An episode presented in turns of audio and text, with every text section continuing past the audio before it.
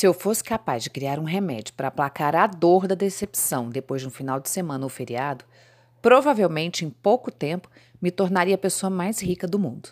Sabe por quê? São esses os momentos aonde o tempo livre nos confronta com a realidade da nossa existência e nos coloca trancadas em um armário com todos os nossos fantasmas.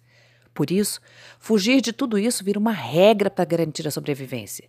E aí, nos refugiamos nos vícios. E eu sei que você deve ter passado por isso, até que talvez você ainda passe. Mesmo fazendo tudo certinho nos dias de semana, aos finais de semana, o seu descontrole te absorve. E no dia seguinte a esse pesadelo, a culpa te faz sucumbir e por isso inúmeras vezes desiste de tentar mudar para melhor. Escutamos muito sobre força de vontade como sendo a chave para a mudança de comportamento. Mas, mesmo munidas dela, já falhamos miseravelmente. E isso é o que acontece na maior parte do tempo com a maioria das pessoas. Você não é uma exceção. Também temos uma tendência a apostar todas as fichas na autodisciplina. E aí criamos planilhas para isso, para aquilo e para aquilo outro. E daí quando vemos alguém que acorda às quatro da manhã todos os dias, come certinho a cada refeição e que antes mesmo que a maioria dos mortais tenha sequer aberto os olhos, já malhou e está pronta maquiada e com babyliss no cabelo, nos sentimos um lixo. O que não deveria ser, porque essa pessoa não está se matando para ser assim. Ela é assim porque tem prazer em ser como é. E realmente, isso nos parece assustador e parece fazê-las tornar-se alienígenas mas é como elas gostam de ser. Simples assim. Por isso, ao vermos a autodisciplina em termos de pura força de vontade, estamos criando um sinônimo de fracasso. Assim como nos espancar por não nos esforçarmos o suficiente não funciona, ter essa versão da autodisciplina é frustrante. Na verdade, o tiro acaba saindo pela culatra. E como você já deve ter sentido na pele, isso só piora a nossa situação. O problema é que a força de vontade funciona como um músculo. Se você trabalha demais, esse músculo ficará fadigado e irá ceder. É o que chamam de overtraining. Na primeira semana, com uma nova dieta, um novo ritmo de exercício, uma nova rotina matinal, as coisas geralmente correm bem. Mas na segunda ou terceira semana, você já está de volta aos seus velhos hábitos. E eu sei que talvez você esteja pensando: ah, poxa, Roberta, duas semanas, três semanas, comigo isso não dura três dias. Que dá na mesma, sabia? Porque, da mesma forma que você não pode simplesmente entrar em uma academia e malhar como quem já faz isso regularmente há um ano, você não pode simplesmente começar a acordar às 5 da manhã feliz de um dia para o outro e nem tampouco mudar a sua rotina alimentar num passe de mágica. Para ter uma chance de sucesso, sua força de vontade tem que ser treinada constantemente por um longo período de tempo. E aqui criamos o enigma. Se vemos a autodisciplina em termos de força de vontade, quem veio primeiro, o ovo ou a galinha? Afinal, para construir força de vontade, precisamos de autodisciplina por um longo período. Mas para ter autodisciplina, precisamos de enorme quantidades de força de vontade. Ah, eu sei que eu estou filosofando que isso pode parecer confuso, mas não desliga e não. Por favor, me ouve até o final. A pergunta seria: o que deveríamos fazer então? Bom, primeiro lugar, ver a autodisciplina em termos de força de vontade cria um paradoxo pela simples razão de que isso não é uma verdade. Para construir autodisciplina em nossa vida, é necessário um exercício completamente diferente. Nossos comportamentos não são baseados em lógica ou ideias, mesmo que eles influenciem nossas decisões, porque, em última análise, são os nossos sentimentos que determinam o que fazemos. E isso não é nenhuma novidade. Eu sei, eu sei, eu vivo batendo nessa tecla e você tá careca de saber disso. Nós fazemos o que é bom e evitamos o que é ruim. Ao longo da história, o conceito de virtude, visto como um tipo de autonegação, pareceu lógico e racional. Afinal, para ser uma pessoa boa, tínhamos que não apenas negar a nós mesmos qualquer tipo de prazer, mas também mostrar disposição a estarmos nos machucando, nos martirizando. Por exemplo, quantas histórias de monges batendo em si mesmos e se trancando em quartos por dia, não comendo ou mesmo falando por anos a fio, você já não ouviu? Essa abordagem clássica é de onde vem nossa suposição de que força de vontade é igual à autodisciplina. Ela age na crença de que a autodisciplina é alcançada através da negação ou rejeição das emoções. E com isso acabamos misturando os conceitos a moralismo. E assim, Associamos a ideia de que alguém que pode dizer não ao vício é uma boa pessoa. A pessoa que não pode é um fracassado como ser humano. Autodisciplina equivale à força de vontade, que é o mesmo que a autonegação, que é o mesmo que o conceito de boa pessoa. Pode isso? Essa fusão até teve boas intenções. E, de certa forma, reconheceu certamente que, quando deixamos de lado os nossos próprios instintivos desejos, nos tornamos menos narcisistas. De verdade, se nós pudéssemos realmente nos safar dessa pressão e escolher, diríamos sim a todas as nossas vontades e faríamos praticamente qualquer uma delas, sem nenhum peso na consciência. Mas isso só nos torna pessoas socialmente inadequadas. E por isso, os grandes líderes religiosos e filósofos e reis ao longo da história pregaram um conceito de virtude que envolvia exatamente suprir nossos sentimentos em favor da racionalidade e de negar nossos impulsos em favor do desenvolvimento da força de vontade. E ainda pregamos isso. Essa abordagem clássica funciona, mais ou menos, porque enquanto cria uma sociedade mais estável, também nos priva da nossa individualidade porque ela nos treina a nos sentirmos mal com todas as coisas que nos fazem sentir bem. Ela basicamente procura nos ensinar a autodisciplina ao nos envergonhar, fazendo-nos nos odiar por simplesmente sermos quem somos. E a ideia é que, uma vez que estamos sobrecarregadas com uma quantidade suficiente de vergonha sobre todas as coisas que nos dão prazer, nós seremos autoaversivas, provocaremos o nosso próprio desprazer só porque estaremos aterrorizadas demais com os nossos próprios desejos. Disciplinar as pessoas através da vergonha funciona por um tempo, mas a longo prazo vira uma bomba relógio. E como mulheres, vou usar aqui a fonte mais comum de vergonha do planeta, o sexo. Sexo é sensacional e nossos corpos evoluem fisiologicamente para desejá-lo. Afinal, para que servem tantos hormônios sexuais? Agora, se você cresceu como a maioria das mulheres do planeta, há uma boa chance de que você foi ensinada que o sexo era uma coisa perversa, que te corrompe, que te faz uma pessoa horrível e nojenta. Você foi punida por querer isso e, portanto, tem muitos sentimentos conflitantes em relação ao sexo. Parece incrível, mas também é assustador. Parece certo, mas também, de alguma forma, é tão errado.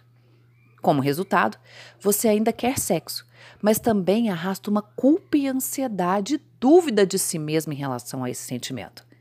Essa mistura gera uma tensão desagradável dentro de qualquer pessoa. E com o passar do tempo, essa tensão cresce. Porque até que esses hormônios declinem, o desejo pelo sexo não irá desaparecer. E enquanto o desejo continuar, a sua vergonha irá crescer. Eventualmente, essa tensão se torna insuportável e deve ser resolvida de duas maneiras. A primeira opção é exagerando, o que é visto com muito mais naturalidade no meio masculino, mas que também é resultado dessa pressão.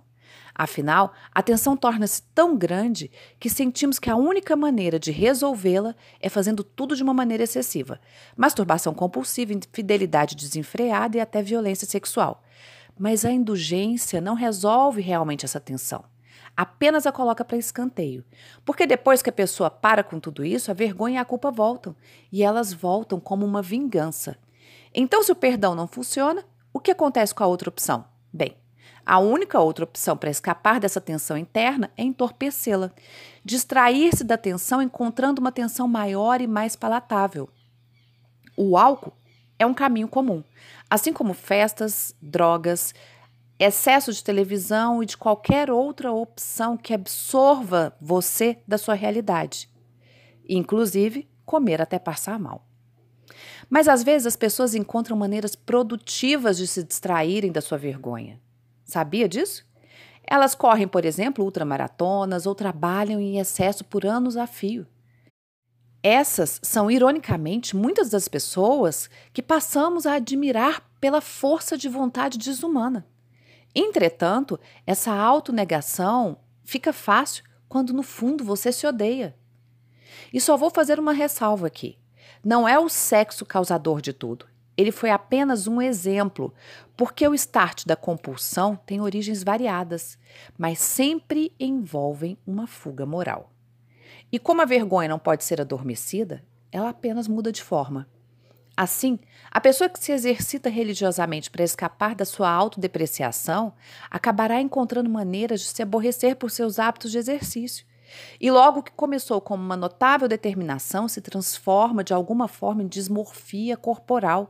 Ela já não consegue mais se olhar no espelho sem procurar por um defeito e começam a mudar seus corpos com recursos cada vez menos lícitos e abusivos. Da mesma forma que as pessoas que transmutam sua vergonha para o trabalho em excesso acabam desenvolvendo vergonha de sua produtividade a ponto de literalmente não conseguirem mais ir para casa na tentativa de se superar sempre. Porque qualquer minuto não produtivo irá parecer uma falha insustentável. E enquanto o resto da sua vida se desfaz ao seu redor, tudo que as preocupa é produtividade. É por isso que as pessoas mais intransigentes costumam ser as mais comprometidas. É por isso que os líderes religiosos mais fundamentalistas que protestam contra a imoralidade do mundo são sempre os mesmos líderes que estão envolvidos em escândalos morais. É por isso que os gurus mais espiritualmente iluminados são também os que chantageiam e extorquem seus seguidores, e por aí vai, porque eles só estão fugindo dos seus próprios demônios. E uma maneira de fazer isso é criando demônios cada vez mais brilhantes e socialmente aceitáveis. A autodisciplina baseada na autonegação não pode ser sustentada em longo prazo. Ela só gera maior disfunção e, em última análise, resulta em autodestruição. E aqui está o problema com relação a tudo isso. E ele é tão óbvio que quando você ouve pensa, ah, não posso acreditar. Porque você pode querer ir para a academia, mas a menos que acabe se sentindo bem de alguma forma lá, logo irá perder a motivação, ficar sem força de vontade e até parar de ir. Você pode parar de comer besteira por uns dias, umas semanas, mas a menos que você sinta recompensa por isso, você eventualmente voltará a comer tudo. Por isso é tão importante ter clareza sobre o que está te levando a fazer isso. Eu mesma já imaginei que quando ficasse magra conseguiria coisas que nada tinham a ver com o corpo magro, mas que eu somei a ele e imaginei que viriam como consequência disso. Quando isso não aconteceu, você já sabe. Eu voltei a comer compulsivamente. É por isso que meu pesadelo em fazer dietas por tantas vezes terminou em desastre. Aliás, só de associar a palavra pesadelo à dieta já mostra isso. Porque não produziu bons sentimentos e no fim foi um exercício de autoabuso, o que conduziu minha força de vontade à falência e fez com que minhas emoções assumissem o controle, levando-me a comer até passar mal e engordando cada vez mais. Qualquer abordagem emocionalmente saudável de autodisciplina deve trabalhar com as emoções e não contra elas. Em última análise, a autodisciplina não é baseada na força de vontade ou na autonegação, mas na verdade é baseada no oposto, na autoaceitação. Vamos dizer que você está tentando perder peso e que seu grande problema é que você passa por duas ou três confeitarias todos os dias e, declaradamente, é uma pessoa viciada em brigadeiros. Você tentou parar com a força de vontade. Você já tentou dietas variadas. Você já implorou que todos à sua volta não comprassem mais o danado do brigadeiro em uma tentativa desesperada de culpá-los por seus próprios defeitos. Mas nada funcionou. Não passa uma semana sem que você não ceda a eles. E você se odeia por isso. E aqui está o grande problema. Para termos autodisciplina, precisamos desvincular falhas pessoais de falhas morais. Temos que aceitar que cedemos e que isso não necessariamente faz de nós pessoas horríveis. Todas nós sentimos vergonha. Todas nós cedemos aos nossos impulsos vez ou outra. E todas nós gostamos de uma boa sobremesa de vez em quando. Afinal, sobremesas só remetem a boas memórias. Esse tipo de aceitação é muito mais complicado do que parece. Nós nem sequer percebemos todas as maneiras pelas quais nos julgamos por nossas falhas. Os pensamentos estão constantemente transitando de forma descontrolada através de nossas cabeças e, mesmo sem percebermos, estamos nos questionando: por que eu sou essa pessoa tão horrível? Esses auto-julgamentos são um verdadeiro inferno. E aqui está uma coisa importante. Observe: há um tipo de conforto doentio que vem desses auto-julgamentos, porque eles nos aliviam da responsabilidade por nossas próprias ações. Se eu decidir que não posso desistir do brigadeiro porque sou uma pessoa horrível, que ser uma pessoa horrível impede minha capacidade de mudar ou melhorar o futuro? Portanto, tecnicamente, o controle está fora do meu alcance. E isso implica em que não há nada que eu possa fazer. Que ceder aos meus desejos ou compulsões é natural. Afinal, sou uma pessoa horrível. Então, dane-se. Por que, que eu vou continuar tentando? Há um tipo de medo e ansiedade que surge quando renunciamos à nossa crença em nossa própria horribilidade. Nós realmente resistimos em nos aceitar porque a autorresponsabilidade é assustadora. Ela sugere que não apenas somos capazes de mudar no futuro, e a mudança é sempre perturbadora, mas que talvez tenhamos desperdiçado muito do nosso passado não fazendo isso antes. O que acaba nos fazendo nos julgar por não termos visto isso há anos atrás. Eu sei, somos bem loucas.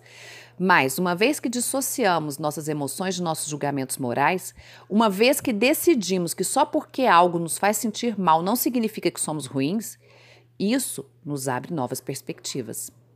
Por um lado, sugere que as emoções são meros mecanismos comportamentais internos que podem ser manipulados como qualquer outra coisa. Assim como colocar o fio dental ao lado da escova de dentes facilita para que você use o fio dental todas as manhãs, uma vez os julgamentos morais removidos, sentir-se mal porque recaiu ou comeu mais um brigadeiro pode ser simplesmente um lembrete ou motivador para resolver o problema que está por trás disso. Devemos abordar o problema emocional que a compulsão está tentando entorpecer ou encobrir. Você come compulsivamente por quê? Observe. Comer, especialmente carboidrato, é, porque eu nunca vi ninguém viciado em proteína, é uma forma de entorpecimento.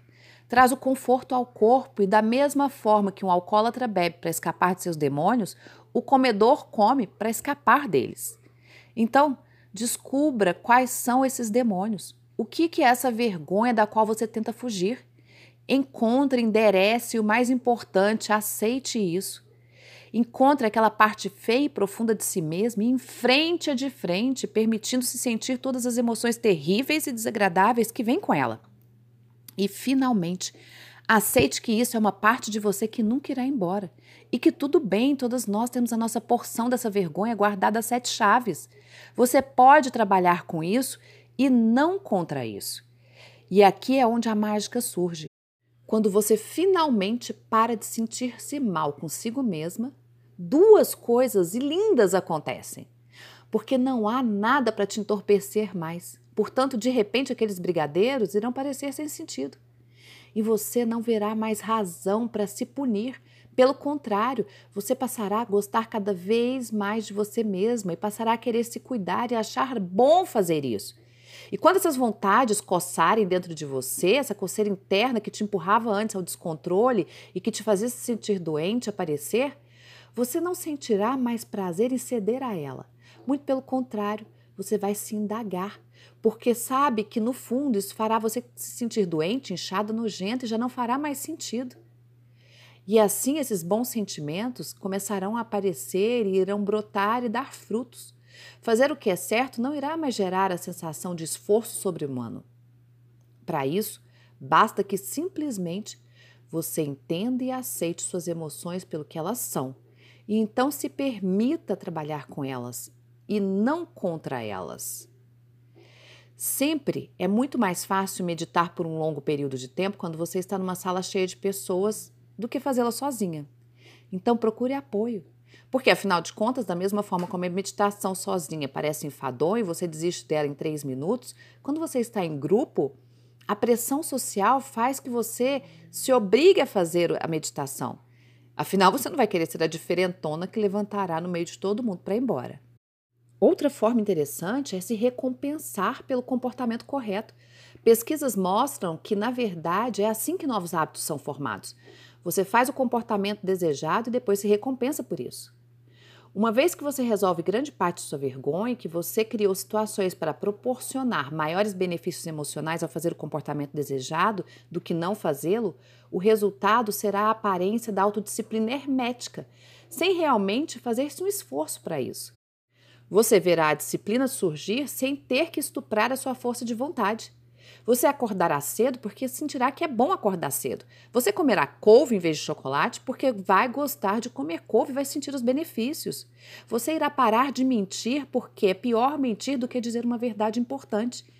Você se exercitará porque se sentirá melhor se exercitando do que ficando horas matando o seu tempo com compromissos adiáveis ou em redes sociais. Não é que a dor vá embora. Não, a dor ainda estará aí. É só que a dor agora ganhará significado. Tem propósito senti-la. E isso faz toda a diferença. Você trabalhará com a dor e não contra a dor. Você a perseguirá ao invés de fugir dela. E nessa perseguição à dor, você ficará cada vez mais forte, mais saudável e mais feliz.